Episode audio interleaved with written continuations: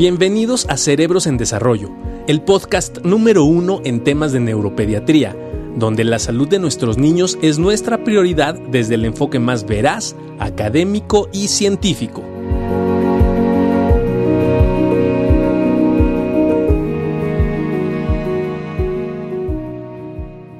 Mi estimado Juan Carlos, ¿cómo estás? Muy buenas noches. ¿Cómo está, doctor? Muy bien, muchas gracias. Aquí otra vez de mesa de discusión que, pinta bastante bien. Pinta bastante bien. Luego ya ves, mira, y, no solo porque tenemos grandes expositores, sino porque vamos a entrar en discusión con los equipos de fútbol participantes, ¿no? Tú un buen Puma y un buen Chiva, ¿no? Y este, mira, Ingrid Díaz desde Colombia nos saluda. Muchas gracias, Ingrid, por siempre seguirnos. Un abrazo, este, gracias. Es, es, es, un privilegio que nos escuchen en México y todo Latinoamérica. Y hoy vamos a hablar de un tema muy interesante que es la hiperactividad. Y, y, como que siempre, como que últimamente ser hiperactivo es igual a tener TDA y hay muchas otras cosas que probablemente vamos a discutir. Si es realmente, está Marion Briseida viéndonos desde Panamá. Muchas gracias, Marion. Bueno, vamos a presentar a nuestros invitados. Tengo que primero invitar, este, saludar y dar la bienvenida a mi maestro y que hoy me honra con su amistad, que fue además este, exdirector de, del instituto donde laboramos, un excelente gastroenterólogo pediatra, nutriólogo, el maestro José García Aranda. Maestro, gracias por estar con nosotros esta noche aquí en Cerebros en Desarrollo. Con mucho gusto y gracias por invitarme. Y también tenemos eh, a otro gran maestro de la pediatría en México, este, con un gran defecto, como siempre le he dicho. Bueno, tiene dos defectos. Uno es que mide casi dos metros, ¿no? Entonces siempre cuando lo ves tienes que voltear hacia arriba. Entonces que le va a la América, pero, pero un excelente pediatra de muchos años, el maestro Horacio Reyes. ¿Cómo estás, mi estimado Horacio? Aquí estoy ya, listo. Muchas gracias, Horacio. y, y tenemos otro gran amigo, este, que es un placer tenerlo aquí, excelente psiquiatra eh, infantil de los mejores de Latinoamérica, este, que fundó la clínica de adolescentes ahí en el instituto. Muchas gracias, Lino Palacios. Hola, muchas gracias, buenas noches. Oye, gracias por la presentación. Oye, eh, Lino, estamos esperando a ver si entra el doctor Francisco Espinosa, alergólogo, inmunólogo, porque un tema interesante en hiperactividad es esto, pero si no, de todas maneras, yo te quisiera empezar preguntando, Lino, ¿cuál es la diferencia? Porque es muy común que te dicen, mi hijo es hiperactivo o mi hijo es hiperkinético. Y como que mucha gente para cuando no los ve tan inquietos les dice hiperkinéticos y cuando los ve muy, muy este, acelerados les dice que son hiperactivos. ¿Hay una diferencia o no en esto? Eh, una diferencia sobre la hiperactividad y la hiperkinesia. No, mira, la, la verdad es que yo te podría decir que primero son, son dos conceptos que pueden ser tomados como sinónimos.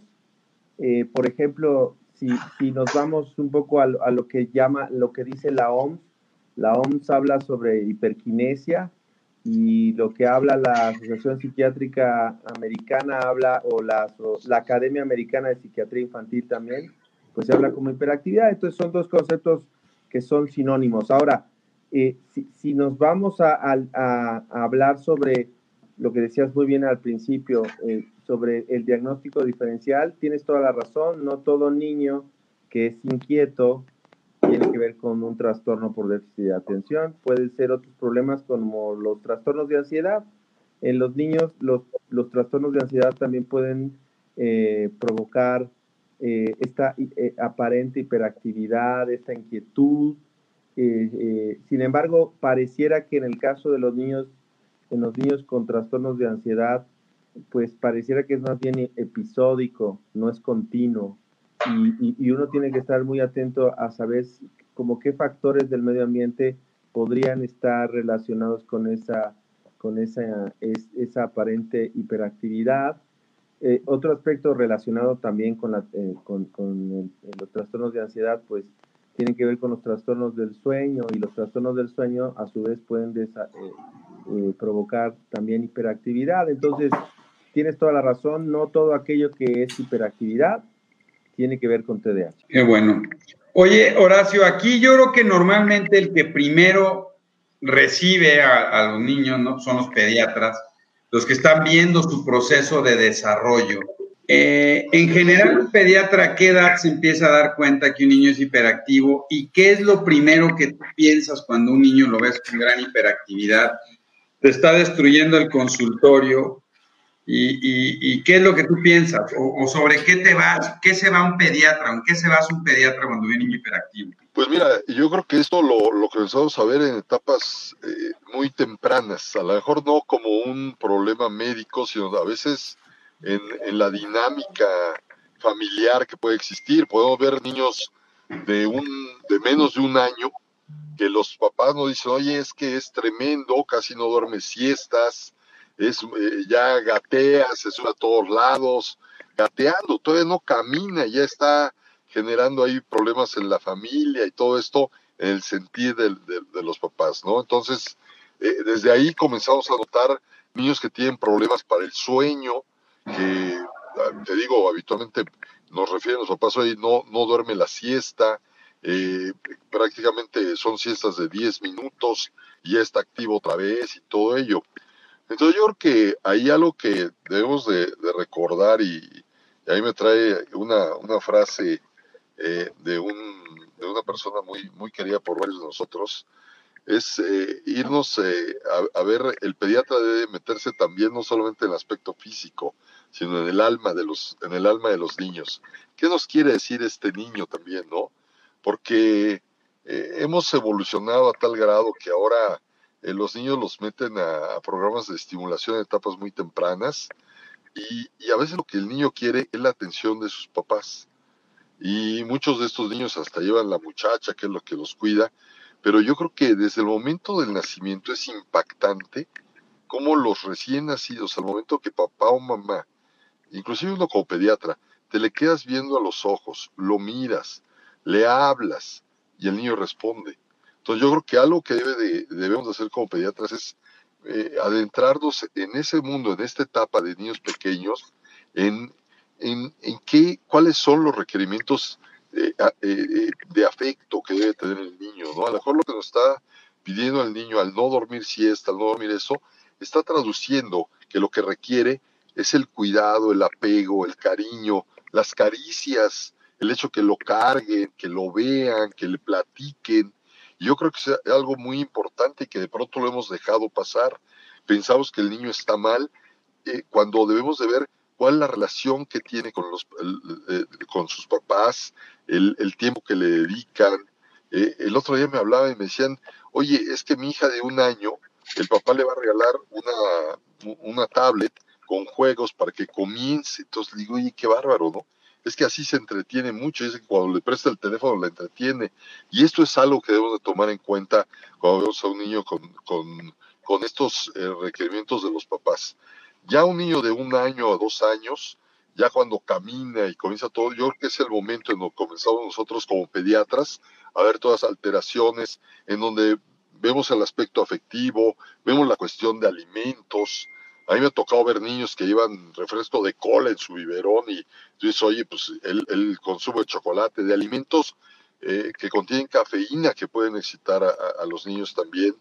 Y, bueno, en, en todo esto, yo creo que ahí podemos comenzar a darnos cuenta y, orientar, yo creo que en el aspecto también de los cuidados del niño, del afecto que le procuran a este niño, y habrá niños que requieran de mayor, de mayor actividad, ¿no? Entonces quizás que, pues ya el niño que camina y todo esto, que haya juegos donde se pueda distraer y todo, antes de catalogarlo como un niño con eh, problema de déficit de atención o hiperactividad, pero yo creo que lo podemos notar a partir del año ya es más evidente, y hacia los dos años ya es más notorio. Pero como pediatra yo creo que no solamente hay que atacar esto, sino yo creo que en esta época que estamos viviendo, el, el, volverle a inculcar a los papás, el poder eh, darles calidad, no solamente tiempo, sino calidad también, y, y de poder darles más afecto a los niños, porque muchas veces esto lo que ellos están demandando es atención, ¿verdad? Mira, yo, pero la verdad es que yo creo que un niño hiperactivo es porque tiene alergia a la proteína de la leche. Porque ahora tienen alergia a la proteína de la leche todos. Y entonces hay que mandárselos al gastroenterólogo porque los pone hiperactivo, maestro, ¿no? No, a ver, yo antes de esto de la alergia, y que conste que soy el más viejo del panel, yo, recuerdo de un estudio, y a ver si el doctor Palacios me ayuda en, este aspecto, de un grupo eh, médico de Filadelfia, en donde, en donde hay un psiquiatra, un pediatra, desde el momento en que nace el niño, mm. y lo siguen durante 15 años. Y, de aquí derivan tres diferentes tipos de personalidad el niño que llora cuando todavía no saca la cabeza, el niño que no está en el, en el cunero con los brazos todos apretados, sino abre los brazos, este, está demandando atención, llora, etcétera. Y es un estudio de los años 50, de 1950, si no mal recuerdo, doctor Palacios. Así es. Y esto califica mucho hacia el futuro de los niños. Estoy haciendo este comentario como pediatra, porque antes de gastroenterólogo fui pediatra, o soy pediatra, mejor dicho. Y este, cuando los papás no entienden este, estos, estas personalidades que tiene el niño desde el recién nacido, pueden orillarlo hacia algún problema de ansiedad y a hiperactividad. Entonces, eh, nada más para participar en esta parte que se estaba hablando. Ahora, tú ya me mandaste ahí a, la guerra hablando de, alergias. Este, como hiperactividad, el, el consumo de un alimento en especial que produzca, o mejor dicho, que produzca una alergia que les dé hiperactividad. Yo no conozco ningún trabajo serio que esté realizado para poder explicar este, este tipo de, de, reacción en el niño. Lo que sí, desde el punto de vista de alimentación, ya Horacio Reyes lo tocó, que es el consumo del chocolate, el consumo de cafeína, que uno dice, bueno, un niño chiquito, pues sí, les están dando definitivamente Coca-Cola, bueno, cualquier elemento que tenga cafeína. Pero, a ver, lo que sí he observado de cerca con, mis nietos, lo voy a poner así, es que el día que se les da un chocolate por la noche, es una noche de, miedo, porque los niños empiezan a correr, empiezan a, reírse, y estoy hablando de niños de desde los dos años hasta los cinco años, ¿no? Este, o si se les dan alimentos que tengan exceso de calorías y esto hace que los niños se vuelvan más activos, vamos a, llamarlo así, no tanto hiperactivos o hiperkinéticos o con TDA, sino más activos en ese momento. Mm. Si hay padres que no logran entender qué es lo que está pasando, entonces entra en controversia entre padre e hijo y esto sí puede afectar más la relación. Pero bueno, este es mi comentario inicial el que quería yo hacer. Pero, Lino, doctor García Aranda, Horacio, eh, fíjense eh, que hemos venido manejando ¿no? algunas cápsulas de, desarrollo, ¿no? Para que las mamás, los papás puedan ir conociendo, bueno, el desarrollo normal de los niños. Y se tocaban dos temas interesantes, ¿no? Que era precisamente la importancia y la vigilancia del desarrollo en el aspecto del sueño que le tocaba el doctor García Aranda y también el doctor Palacios, Qué importante es, eh, Lino, el, ir vigilando qué tanto duerme el niño, con qué calidad lo hace. Hoy tenemos descripciones del doctor Sears, ¿no? De lo que se denomina lactante de alta demanda, que era lo que comentaba Horacio, ¿no? En el sentido de estos chaparritos, donde el principal, la principal característica del lactante de alta demanda es que los papás están muertos, están fatigados, no duermen absolutamente nada porque el niño hace estas pequeñas siestas de 20 o 30 minutos y entonces se dice, ese niño es un lactante de alta demanda porque necesita que lo estés moviendo todo el tiempo, necesita estar comiendo de manera constante y duerme muy poco. ¿Qué, ¿Qué, tan importante es poder vigilar ese tipo de situaciones? Y hablamos de una cosa muy en específico que sea la situación de la calidad del sueño. Y después, evidentemente, conforme el niño va creciendo, ir vigilando otras cosas, como por ejemplo, pues la integración que tiene con pares o su comportamiento y desarrollo en la comunicación y demás. Pero qué tan importante es ir conociendo esos pequeños detalles, como en este caso sería el sueño en el lactante. Y, a ver, yo, yo a mí me, pareció muy oportuno la, participación y, a mí, para mí es, es, importante siempre escuchar porque aprendo de, de, personas de más experiencia y con, con percepciones que, finalmente confluyen. Entonces, tanto la, la visión del doctor García como la del, del doctor Reyes me parecieron complementarias. Fíjate que, que, en realidad, digo, y siendo oportuno, creo que hay dos aspectos que ellos mencionaron muy bien. Uno que tiene que ver con, otra vez, el diagnóstico diferencial, porque puede ser que la hiperactividad en apariencia puede ser más bien un tema en donde no hay esa, como diríamos, esa, yo, yo se lo digo a los papás, que creo que es muy importante es el de la, eh, eh, el tener siempre un entorno predictivo, es decir, que haya ciertas rutinas. ¿Me explico?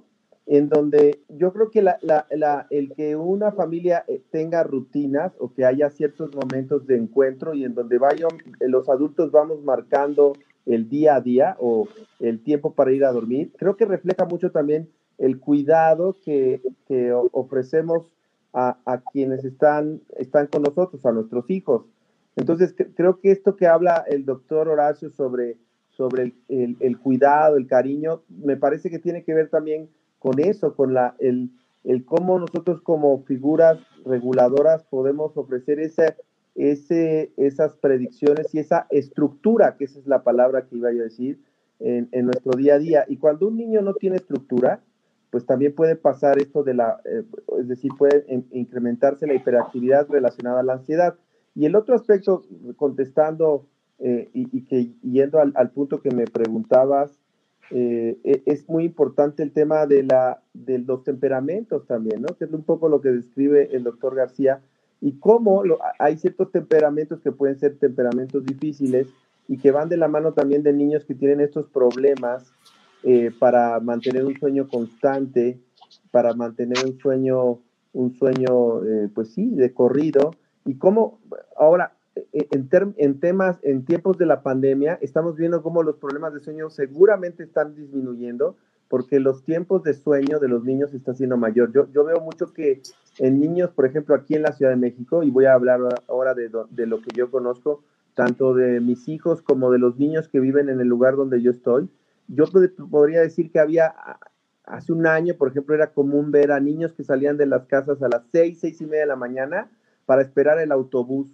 para esperar el camión, y todavía iban a pasar una hora en el camión, y, y de pronto habían estos, estos en donde los, tú los ves francamente con estas deudas de sueño, y esas deudas de sueño pueden generar hiperactividad y pueden producir también cuadros de ansiedad. Entonces, creo que es muy importante la vigilancia del sueño, Ahora en tiempos de pandemia también hay un factor en contra que es el uso de tabletas y es muy probable que esta exposición continua a, este, este tipo de, onda que es la onda azul va a hacer que disminuya o que de alguna manera afecta la calidad de sueño y el tiempo de sueño. Entonces también es un aspecto que tenemos que tomar en cuenta. Oye, pero mira, yo, este, yo estoy totalmente de acuerdo contigo, pero me encantaría preguntarle a Horacio Reyes dos cosas.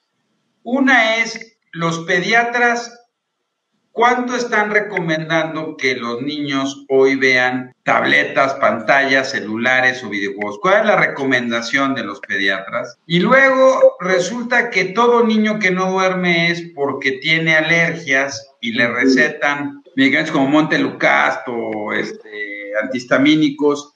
¿Qué tanto se ha relacionado esto con problemas de hiperactividad. Y para el maestro García Aranda me encantaría preguntarle, porque resulta que ahora todo problema de sueño tiene que ver con reflujo. O es reflujo o es anginas, ¿no? Entonces, ¿qué realmente estamos viendo reflujos que luego son tratados con medicamentos a diestra y siniestra?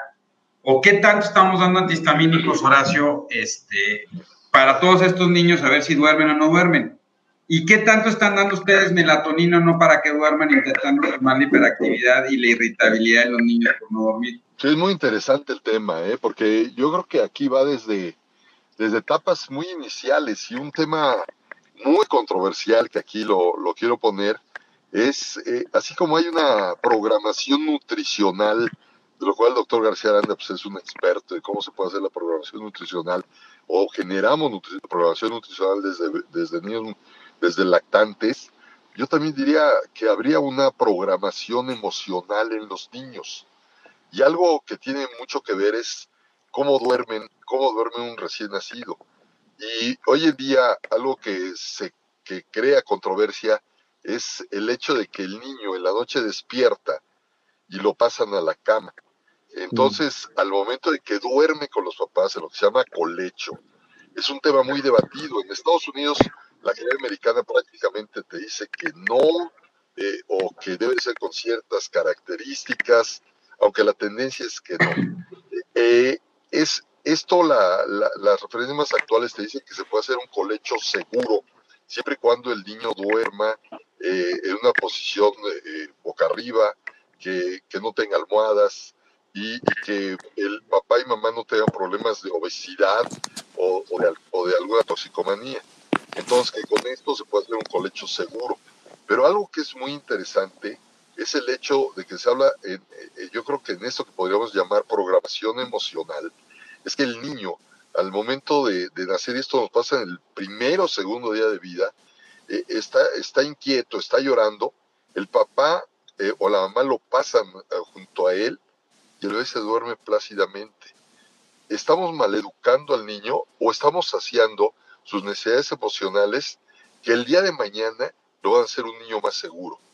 Yo, yo creo en esta, en esta, en esta, en esta cuestión que, el hecho de que el niño pueda dormir con los papás en, en la cama haciendo este colecho puede llenar sus necesidades emocionales siempre y cuando tengamos cuidado en cómo hacerlo y que esto va a repercutir en que el día de mañana estos niños tengan mejores patrones de, mejores patrones de sueño.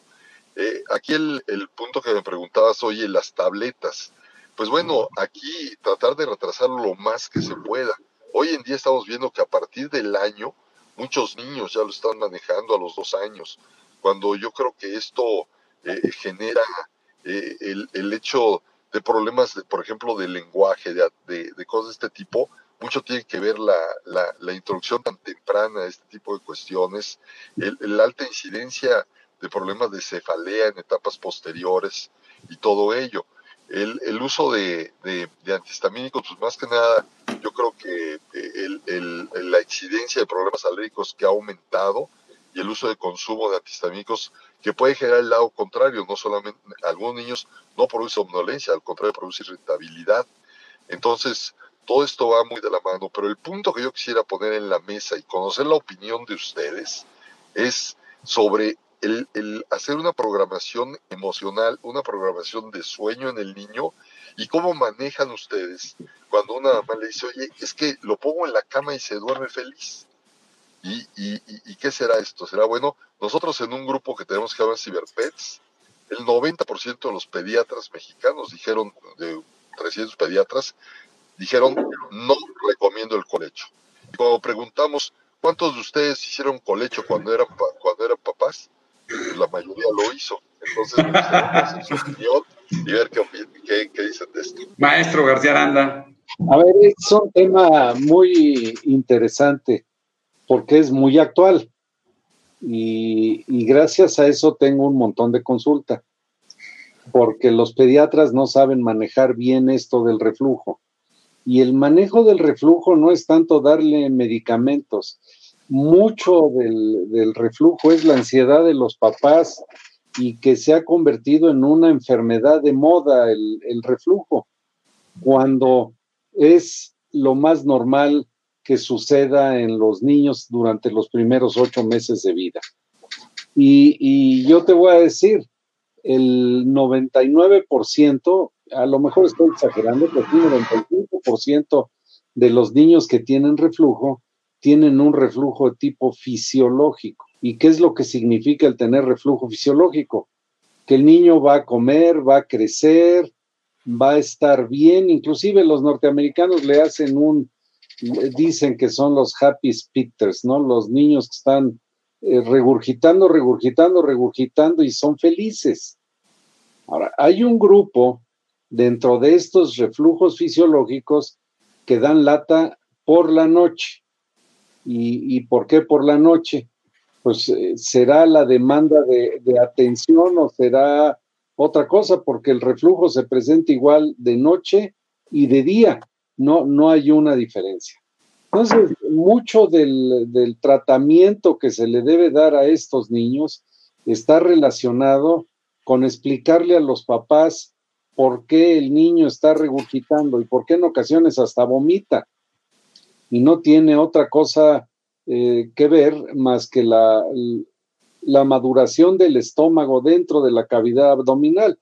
Los primeros meses está acostado y es hasta el octavo mes en que el, estómago toma su posición que va a tener de adulto, ya un estómago más eh, parado, y es cuando se forma el ángulo de His y se forman todas las estructuras para que ya no haya, haya reflujo. Si esto les, se lo explica uno a los papás, va a ser eh, o ya no va a ser necesario estar dando medicamentos para, que, para tratar el, el reflujo. Ahora bien, hay un grupo de niños dentro del reflujo fisiológico que es pequeño afortunadamente, no es muy, muy grande, en el que sí manifiestan molestia, sí manifiestan dolor. Entonces esos niños habrá que darles algún medicamento que disminuya la acidez del estómago para evitarles el dolor en el esófago que comúnmente, que comúnmente se, se produce en esas, en esas etapas. Ahora, ustedes saben que la ranitidina ya no se debe de usar, ya esto está ya prohibido el uso de la ranitidina, entonces habrá que buscar algún otro tipo de medicamento para disminuir la acidez eh, en, el, en el estómago. Pero también mucho del reflujo fisiológico y el que esté regurgitando constantemente el niño depende de la cantidad del alimento que se le da. Ahora, ahí en el grupo pediátrico al que pertenezco en, el área privada, que es la clínica pediátrica Pigui que dirige el doctor Horacio Reyes, hicimos un trabajo con niños que estaban con seno exclusivo, seno mixto o fórmulas. Y lo que encontramos es que la alimentación al seno materno va a proteger al niño y evitar el riesgo de tener un reflujo que va más allá, más molesto. De tal manera que no nada más es manejar un medicamento, sino también manejar la alimentación del bebé durante los primeros meses de la vida con precisamente alimentación al seno materno. Eh, espero que no me haya alargado mucho, pero ese es en resumen lo que yo pienso no, está perfecto. Y antes de entrar, porque hay muchas mamás que dicen que no estamos hablando de bebés y que hablemos de niños más grandes, pero es muy importante en hiperactividad, definitivamente, este, saber, Lino, y ahorita me gustaría, si es lo mismo el niño, o sea, si la hiperactividad entre los problemas neurológicos tiene que aparecer desde niño, o si de repente un niño nunca había sido hiperactivo y empieza a ser hiperactivo, ah, claro. es importante. Pero maestro, con esto que están diciendo del colecho, usted que tiene siendo pediatra algunos meses y ayeres, ¿hasta qué edad puedo permitir que un niño escolar o adolescente duerma con sus papás? O sea, ¿hasta cuándo? Porque hay muchas preguntas de estas, ¿eh? Oiga, mi hijo tiene siete años y se quiere dormir todavía con su mamá. ¿Cuál es la edad para decirle no, ya no deben? Eh, yo, creo que desde, a ver, desde, es, es muy claro que cuando alguien tiene hiperactividad, punto número uno, no necesariamente es TDAH. Eso me queda clarísimo y es importante que lo entendamos. Pero eh, eso nos, y a mí me parece que es muy, muy importante que hablemos de este tema en, en foros en donde eh, se comparte con gente eh, de tanta experiencia como ustedes en el área de pediatría, porque el punto número más importante, o sea, el, aspecto más importante es que los pediatras son quienes reciben a la mayor cantidad de niños con trastorno por déficit de atención con hiperactividad, y ese es el, esa es la otra cara de la moneda, y muchas veces eh, desafortunadamente se dice que es normal lo que estamos viendo o que es un tema, entiendo yo, de, falta de cariño o que es un tema relacionado con reflujo, cuando en realidad también es, podría ser un, tema de formalmente de TDAH. Entonces, ¿cómo podríamos saber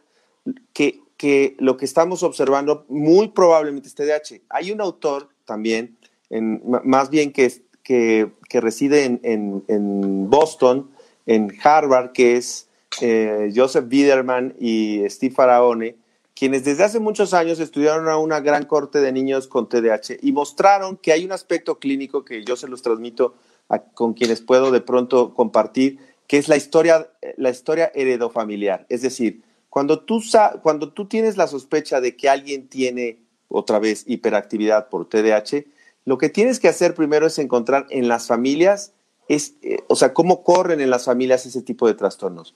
Es muy raro que tú puedas encontrar un TDAH o alguien con TDAH eh, en una familia que no hay.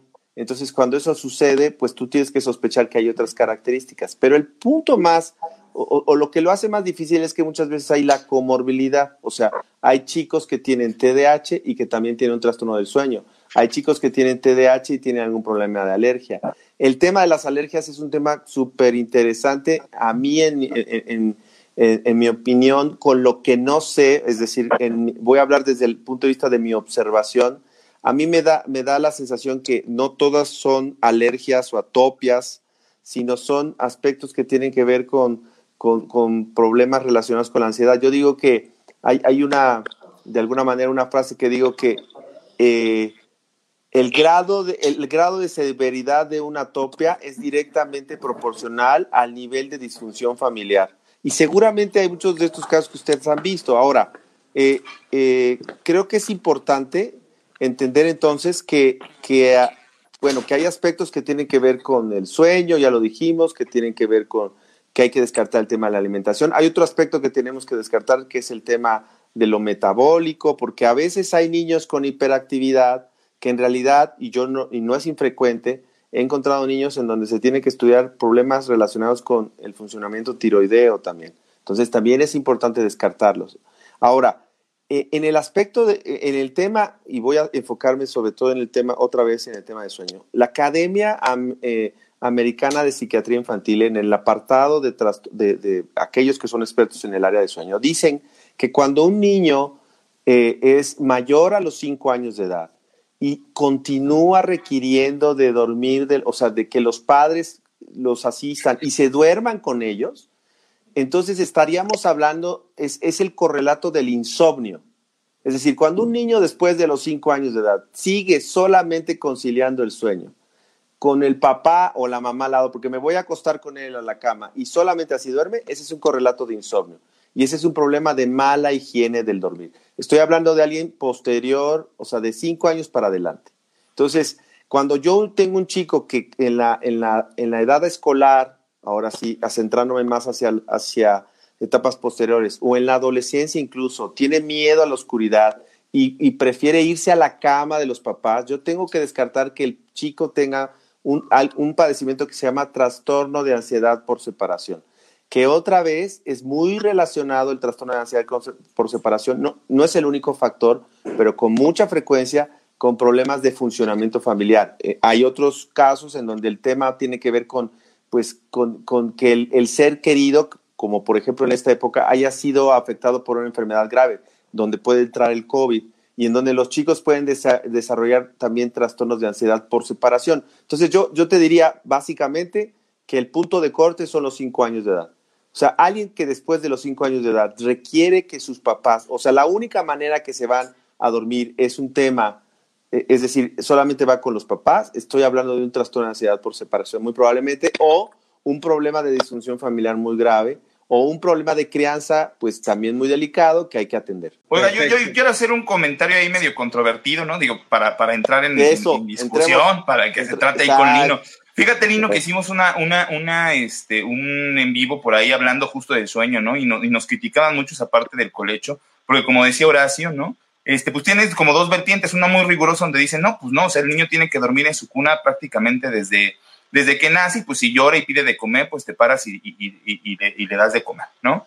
Eh, hay otra línea, ¿no? Que te dice, bueno, a lo mejor puede llegar a ser más flexible y te dice, bueno, el colecho tendrá que, que durar lo que dure la lactancia, ¿no? Entonces, si tú vas a lactar al niño durante un año y medio, dos años, bueno, dentro de la funcionalidad de la madre, ¿no? Que también significa el cansancio por la noche para pararse a buscar al niño porque llora o porque la busca.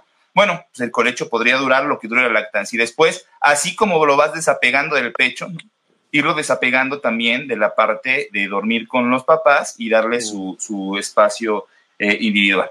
Y la otra, como tú decías, ¿no? Darle un, chance, ¿no? Hasta la parte preescolar, que tiene que ver con la línea en entrar a la educación primaria, donde idealmente el niño tiene que estar durmiendo, pues solo para poder descansar de la mejor manera posible, entendiendo que los adultos podemos tener ya muchos vicios generalizados durante el sueño, ¿no? Este, Podemos roncar demasiado, nos podemos mover demasiado, etcétera, etcétera, y eso puede ser un sueño eh, intranquilo. Eh, ¿Qué opinas, Lino? ¿Cuál sería tu comentario directo en ese sentido? O sea, esperaríamos hasta los cinco años. Eh, depende de la dinámica de la familia. Yo, te voy a decir. Depende de la actividad del niño. No, no, a ver, pero yo, yo creo que, digo, y además para eso sirven estos foros para orientar. A mí me parece que, insisto, lo que, lo que en un inicio comentó el doctor García me pareció fundamental porque tiene que ver con las características con las cuales, o sea, las, las características que tiene eh, en este caso el chico a que estás evaluando. Entonces hay niños que tienen un temperamento, el temperamento es importante, el, el temperamento es, es una parte de nuestra personalidad que se va desarrollando con la cual nacemos. O sea, hay personas que tenemos un temperamento difícil y hay personas que tenemos un temperamento fácil. Entonces, yo te diría que, y en eso estoy de acuerdo, no voy a dar en este momento una receta de cocina. No existe la receta de cocina. Y yo no quiero llegar a ese punto.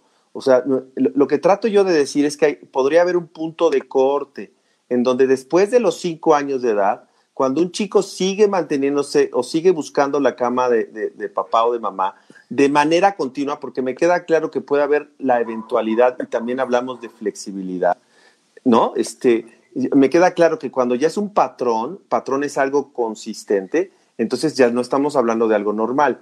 Y, y, yo te diría que, en, en, y no por el tema de, de darle la vuelta, pero los primeros cinco años de vida son fundamentales, sin duda. Pero también es cierto que hay muchas cosas en los primeros cinco años de vida que no sabemos. Entonces también es cierto que no, podemos ser como muy contundentes en todo. Ahora, ahora, así como yo, yo te puedo decir, hay chicos que pueden, eh, es decir, en estos fenómenos de confianza, por ejemplo, ya hace un momento en el chat yo leía sobre el apego. Es súper interesante el tema de la teoría del apego. Pero la teoría del apego lo que nos dice es que en especial los primeros dos años de vida son cruciales. O sea, si lo vemos desde el punto de vista del apego, después de los tres, los cuatro, los cinco, yo ya no estoy hablando de apego. O sea, yo ya no estoy formando. Y son los estudios hechos por Michael Ruther en los años 70 que nos dice que entre más pequeños, o sea, si hay una, una afección del apego, esa afección del apego, o sea, ese efecto, ese efecto nocivo, se hace sobre todo importante en los primeros dos años de vida. Entonces, eh, eh, entiendo que aquí hay aspectos culturales que son muy importantes de respetar y yo lo único que diría es, tratemos de preservar la higiene de sueño. El tema de los cinco años de edad es que también es cierto que, los niños tienen que aprender a dormir. Fíjense que eh, voy a, así como bien lo dijo eh, el doctor García, y voy a rápidamente voy a hablar de, mi experiencia. Yo, yo una de las cosas que como papá, cuando, cuando nació mi primera hija, yo tenía esta, esta creencia, bueno, y además era influido por la cultura, ¿no? Que es el tema de, este, cuando tienes entre seis y, más bien, entre los ocho y, y once meses de, de nacido, este, los niños se despiertan y dicen, ay, ve, ve por él porque no, está, está ansioso, este, está preocupado, no se vaya a traumar, ¿no? Entonces, este, bueno, te lo digo como una experiencia como papá. no le va a ir a la América después de eso, tú. No, al Cruz Azul, a la Chivas. Bueno, no, si se le va al Cruz Azul, seguramente fue un apego segurísimo, ¿eh? Pues, para aguantar todas, bueno. Entonces, bueno, el, el asunto importante aquí fue que después yo, me, yo eh, eh, estudiando y, observando, eh, encontré, porque encontré que un aspecto importante, y ustedes lo saben mejor que yo, es que el primer, el primer pico de cortisol que tenemos los seres humanos se da hacia, hacia las 12 o 1 de la mañana. Y curiosamente muchos niños, si ustedes investigan, se despiertan más o menos a esa hora. Claro, ¿qué es lo que hacemos muchas veces los papás? Es arrullarlos, ¿no? o, pues ya vente a la cama y vente a dormir conmigo. Claro, pero no le, o sea, así como no le enseñamos a nuestros hijos, por ejemplo, es otro tema que es más del, terreno del doctor García, que es la saciedad, no les enseñamos a dormir. O sea, porque los niños tienen que dormir solos.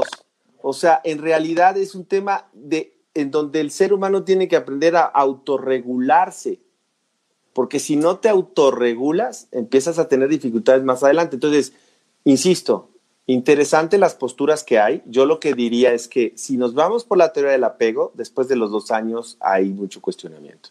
Si vamos, a entrar rapidísimo para, para tocar este... Claro, pero si nos vamos por el tema de, de, la educación y demás, bueno, creo que hay otros aspectos que hay que valorar. Y entonces yo te diría, Dos, entre dos y cinco años es una etapa que es interesante evaluar, pero yo le daría chance hasta los cinco y después de los cinco tiene que tener un patrón mucho más estable, que no quiere decir que no haya flexibilidad. Gracias, Eduardo. Oye, oye Lalo, yo sí Sí, sí, sí, Horacio. que tú, tú hablabas de una cuestión muy interesante. Oye, ¿qué hay con la melatonina? Pues yo quiero comentar, eh, eh, y pues ahí va toda mi, mi esencia, que la leche materna contiene melatonina y que y va a estar presente hacia, la, hacia las horas de la tarde, la noche, para, para, para todos los bebés, ¿no? Entonces, eh, ese sería uno. Dos, de acuerdo con, con el doctor, eh, tenemos que hacer una higiene de sueño y esto va desde etapas muy tempranas, ¿no?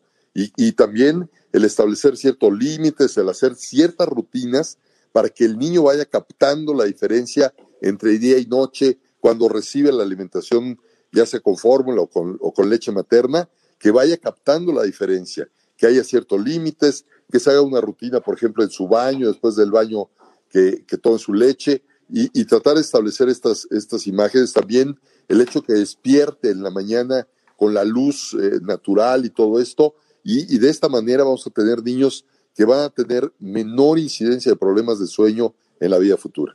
Doctor Aranda, ¿hay, ¿hay alimentos que no deba tomar un niño con hiperactividad en el escolar o en el adolescente?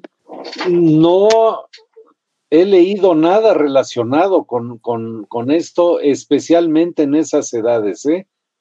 No lo he leído, no lo conozco, no, no quisiera yo este, desvirtuar las ideas que se tienen en relación a esto. Pero mira, este, se ha puesto de moda, por lo menos eh, eh, por acá, por, por estas latitudes, este, el gluten, que si el niño come gluten, este, va a tener una serie de alteraciones que, que, bueno, y entonces se ha hecho un negocio grande. Tú ve cuántas pastelerías y hay de pan libre de gluten o de cosas libres de gluten. Yo te voy a decir una cosa, el gluten sí provoca una alergia al, al niño, pero la alergia está dirigida directamente al intestino y a las edades, este, uno sabe que de hasta los siete, ocho meses de edad no hay que empezarles a dar gluten a los niños por razones de que puedan desarrollar la alergia al gluten o lo que se llama la enfermedad celíaca. De tal manera que no necesariamente el, el, consumir gluten en estas edades van a producirles estas alteraciones. ¿Cómo se podría hacer? Bueno, pues hay que medir algunos anticuerpos específicos, inclusive llegar a hacer biopsias intestinales, que esto ya es demasiado agresivo. Este, pero no. Yo creo que el gluten produce una alergia que va a producir un síndrome específico, que es un síndrome de mala absorción y que va a lastimar al niño independientemente de la edad que tenga, pero que se presenta más en la edad preescolar y escolar. Oye, Horacio, y otra pregunta interesante y rapidísima. Muchas gracias, maestro García Anda. ¿Qué tan frecuente has visto en niños hiperactivos que les encontramos anginas o tienen adenoides o tienen una otitis media que los operen y después de la operación se les quite la hiperactividad? No, yo más bien creo que esto genera, y sabemos bien que las horas de sueño son muy importantes, que el niño duerma bien para que tenga una, me- una, una mejor atención, una actitud más positiva, que también el aprendizaje sea mejor, en fin, eh, el efecto, que haya mejor crecimiento del niño. Entonces yo creo que uno de los puntos importantes cuando tenemos hipertrofia adenoidea o, o de amígdalas es el hecho de que el niño en la noche eh, no, no duerme bien por la, por la hipertrofia que presenta y que al momento que se hace la cirugía, sí, el niño va a mejorar en todos los aspectos. Nos lo vemos, pues, dicen ahora ya come mejor, duerme bien, presta más atención en la escuela. Yo creo que ese es un diagnóstico diferencial muy interesante lo que tú comentas, Lalo. Y yo quisiera además aprovechar, ya mencionamos algunos alimentos que no debería tomar el niño para dormir, ya decíamos chocolate, té, este, refrescos de cola, este, dulces, en fin, todo eso. Pero hay alimentos que son ricos en triptofano, que favorecen la liberación de, melatonina y que podría ser interesante mencionarle a los papás, por ejemplo, que el aguacate, el plátano, el pavo, los pescados eh, eh, eh, azules, el salmón, el atún, los cereales, algunos cereales, favorecen, son ricos en triptofano, mayor liberación de melatonina y el niño puede dormir mejor. También influye en eso, bueno, los demás hábitos de sueño en relación a lo que hemos comentado, ¿no? Pero yo creo que lo que tú dices sobre hipertrofia adenoidea sí es muy importante tenerlo en mente como un diagnóstico diferencial.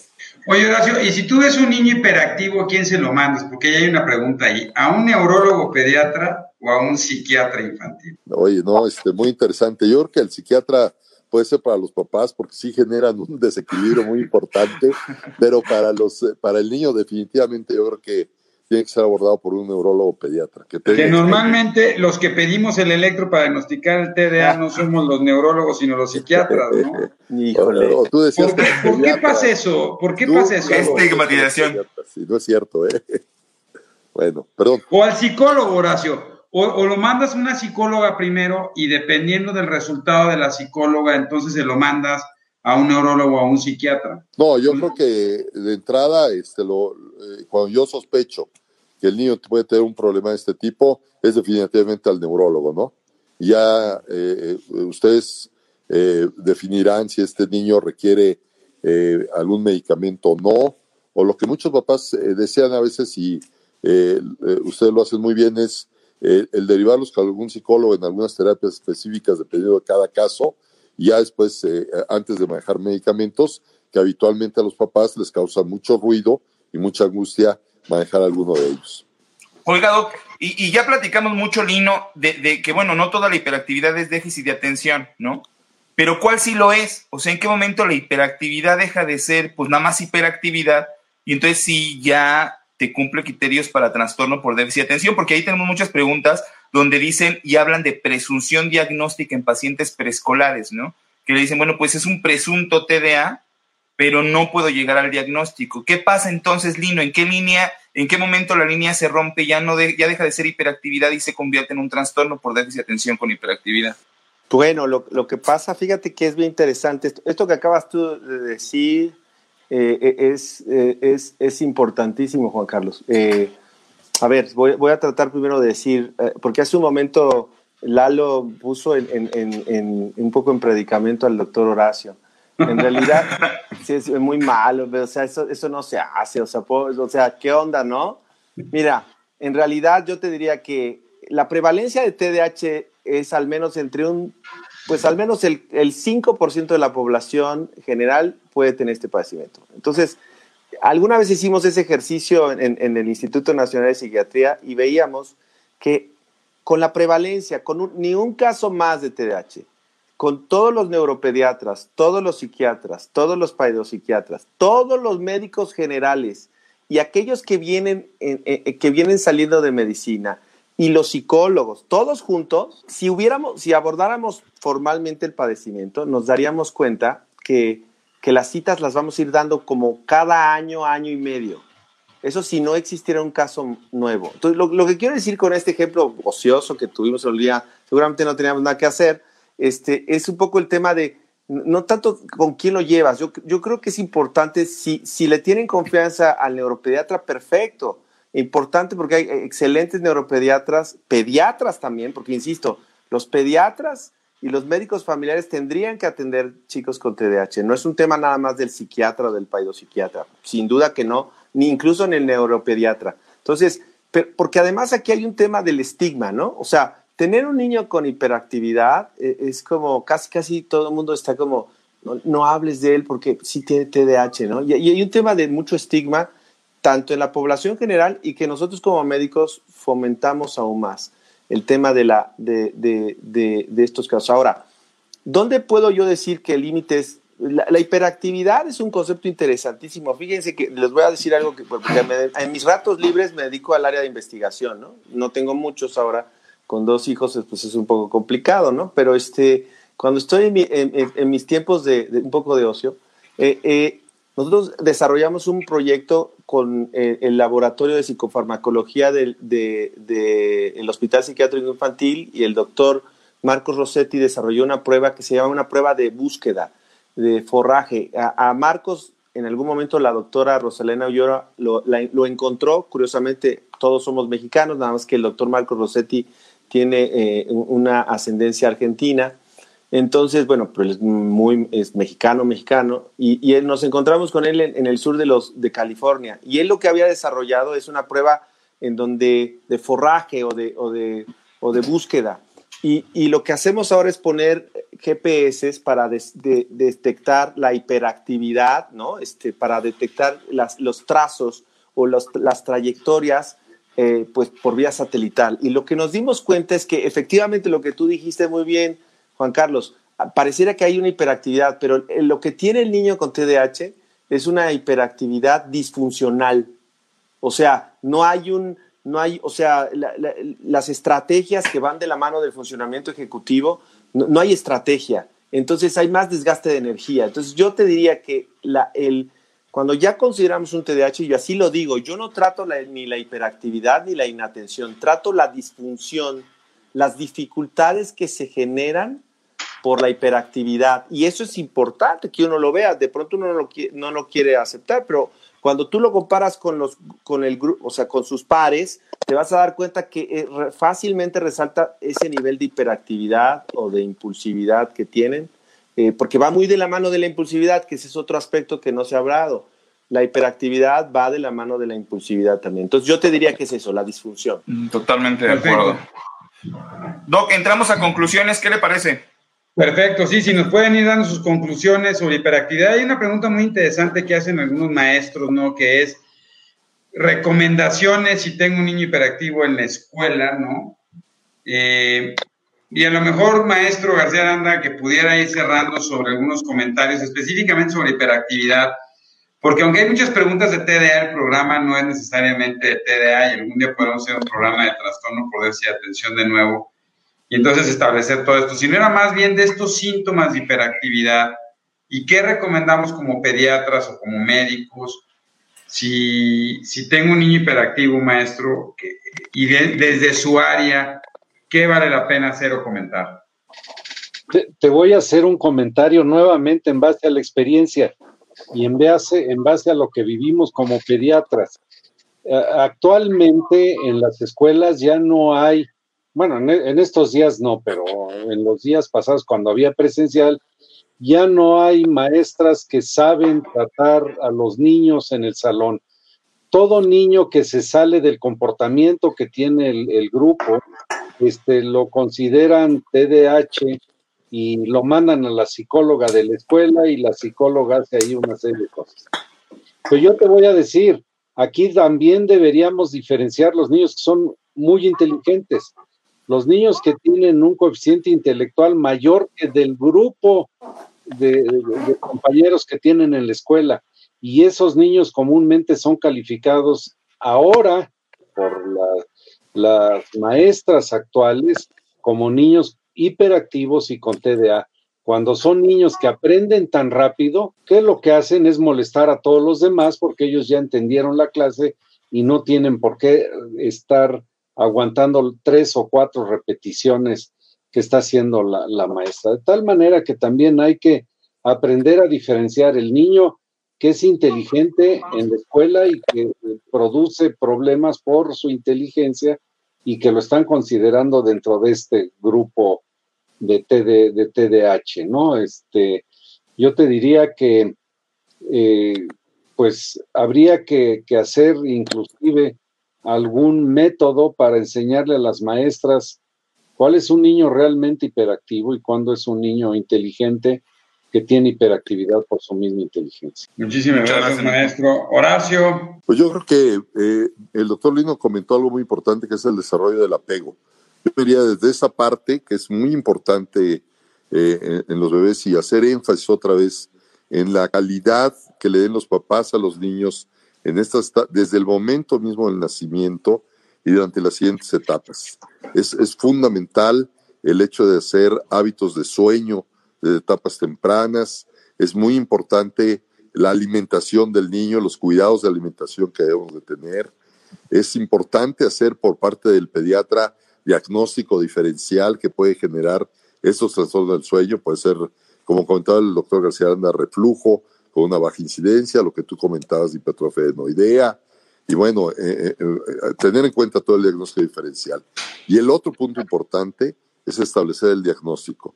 Yo creo que lo que se ha comentado es fundamental. Son niños con una eh, hiperactividad que genera una disfunción o una falta de, eh, o un problema en, dentro de la familia, en el medio social, en la escuela, que debe ser detectado en forma oportuna para impedir que esto genere en el niño también una repercusión importante en su autoestima.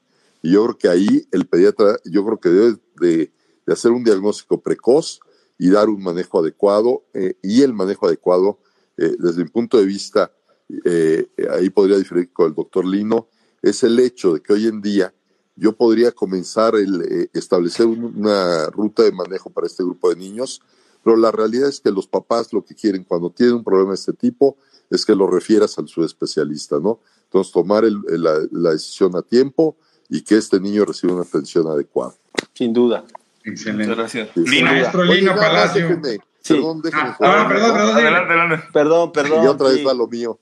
Eh, hay estudios bien, bien definidos en donde la, la no lactancia materna aumenta la incidencia de, problemas de, eh, de atención. Eso sin duda. No, y muchas felicidades porque la verdad aquí lo comenta la Red Latinoamericana de Psicología Pediátrica, ¿no? Felicidades por tu arduo trabajo en pro de la lactancia materna, que consideramos que es muy importante, ¿no? No, pues con el apoyo de varios de ustedes que están participando en este foro. Muchas gracias. Mm, a ti. Mi estimado maestro Lino, pues, pues voy a tratar de ser puntual porque a veces me, sale la verborrea y no es la, idea, pero me entusiasma poder estar con ustedes y poder compartir. Entonces, voy a tratar de, usar mi, hiperactividad mental, pero con un propósito.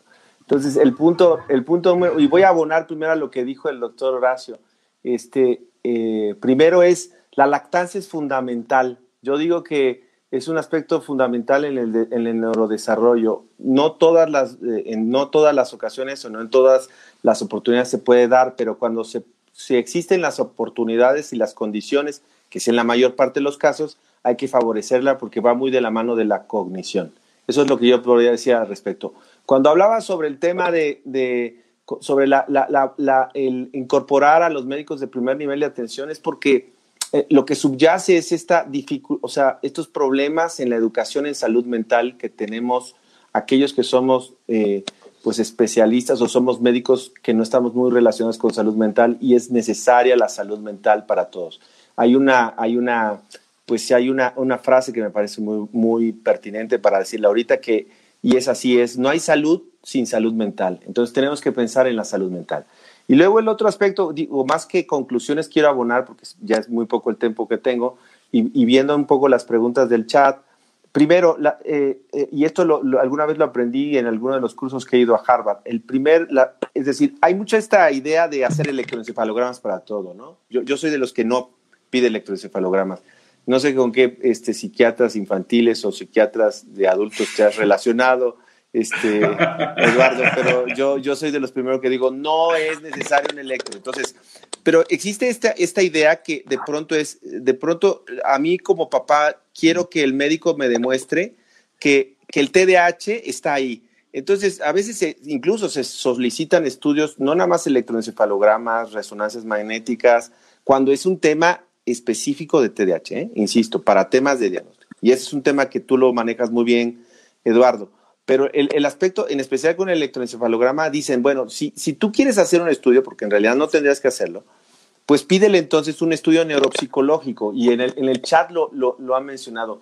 los estudios neuropsicológicos nos pueden abordar mucho más eh, información, sobre todo para delinear eh, esos aspectos psicoeducativos con la familia. Y les voy a dar dos, dos porque hablar aquí sobre TDAH y manejo en el aula es otro tema y son varios temas, pero les voy a dar dos recomendaciones a las mamás que están en, línea. La primera es un libro, es un libro de, un autor que, que, eh, Juan Carlos, Lalo y yo lo conocemos al menos, no sé si el doctor García, el doctor Horacio lo conozcan también, es un autor puertorriqueño que es el doctor José Bauermeister y que es nuestro amigo.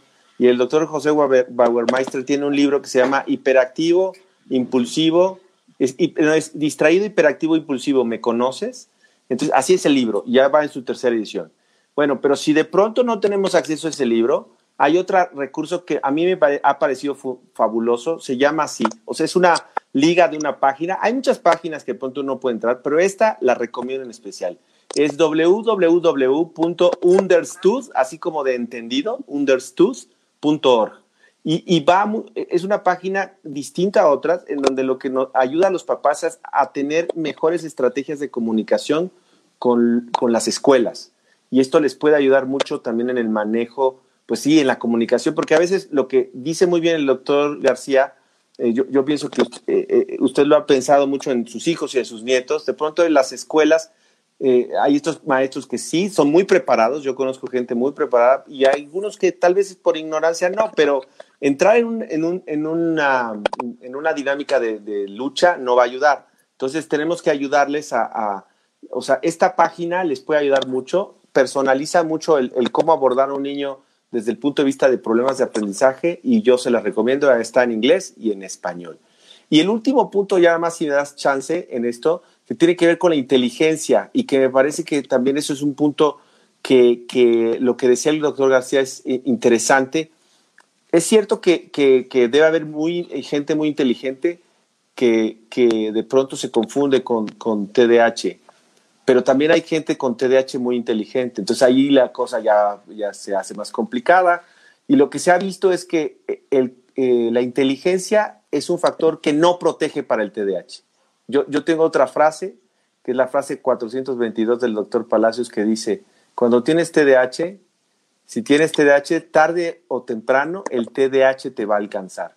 O sea, hay adultos con TDAH que debutan con TDAH o con adolescentes que debutan, pero tiene que ver con esos recursos cognitivos que tenían en un inicio, pero que después ya no les es suficiente y que incluso aunque son muy inteligentes, discrepan, ¿no? Los neuropsicólogos lo hablan muy bien cuando reportan estos patrones heterogéneos, o sea, no, no, corresponde lo que estoy viendo con su nivel intelectual. Entonces hay que sospechar en, estas, en, en esta patología. No, excelente. No, pues excelente. Aquí nos podríamos dar para otras dos horas, porque, por ejemplo, se me olvidó, maestro José García Aranda, preguntarle por todas estas cosas que le toman uno el pelo y lo mandan a elementos traza, y luego resulta uno que no tiene selenio, zinc, los americanistas no, no, no es cierto, no ya. Pero bueno, ha sido maravilloso. Este, muchísimas gracias. Oye, Lino, este, mucha gente nos está preguntando, entonces a ver si luego nos puedes pasar el nombre de las páginas y los libros. Ah, ah sí, bueno, pero voy a recomendar otro que tiene toda la razón el chat. El, el libro del doctor Barragán también es muy bueno, ¿eh? Ese Trastornos del neurodesarrollo. Por supuesto, ¿sí? como de, de, ahora digo y de verdad lo digo, eh, con todo el respeto que me mereces, sabes que te, te, te, aprecio y te quiero un chingo. Mm. Pero digo, perdón por lo de mucho, no, no, pero el asunto, el, el, asunto es que, eh, pero yo, yo hablaba del, del, libro del doctor Bauermeister porque tiene específicamente un apartado que me parece muy bueno para el tema del manejo en el aula con los maestros, ¿no? O sea, a veces, pues yo más bien pues yo les recomendaría comprar el libro y llevárselo al maestro y dárselo como un regalo de, de Navidad y créanme que lo pueden aprovechar y pues siempre un libro este, ayuda. Y, y, la página sí, la vuelvo a repetir, creo que en el chat lo, lo pusieron muy bien. Ahí está ya, sí. www.understood, así como de entendido, como en pasado, .org.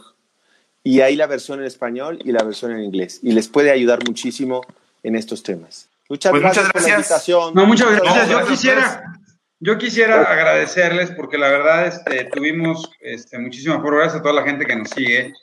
Este, gracias a ustedes por comentar tan abiertamente. Creo que esto es lo que le ayuda a la población y a que generemos inquietud que se pueda preguntar. Yo sí, sí creo definitivamente que alguien que debe llevar la pauta en el seguimiento y los estudios debe ser el pediatra, ¿no?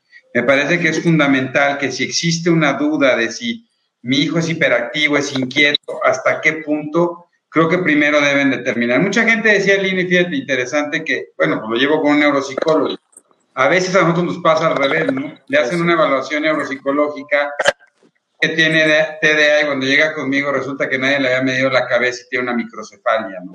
Y entonces a partir de todo eso, necesitamos un equipo multidisciplinario como el que aquí está, donde cada uno trabaja en su área tratando de aportar lo mejor para que nuestros niños en este México y Latinoamérica hermana puedan ser lo mejor posible. Pero sí yo creo que el pediatra tiene que ser el que debería estar y el compromiso que tenemos como subespecialistas es que cada vez podamos informar y tener pediatras que estén mucho mejor informados, que puedan tomar decisiones y luego dirigirlos, como bien decía Horacio, a todos nosotros. Les agradezco muchísimo. Gracias a todos ustedes. Gracias a ti. Espero que estemos aquí más, más veces para seguirle dando. Gracias, gracias, maestro. Gracias por todo, Lino. Que estén muy bien. Cuídense muchísimo y gracias por todo. Que estén muy bien. Hasta luego. Bye. Muchas gracias a todos. Cuídense. Gracias a todos. Bye. Nos vemos.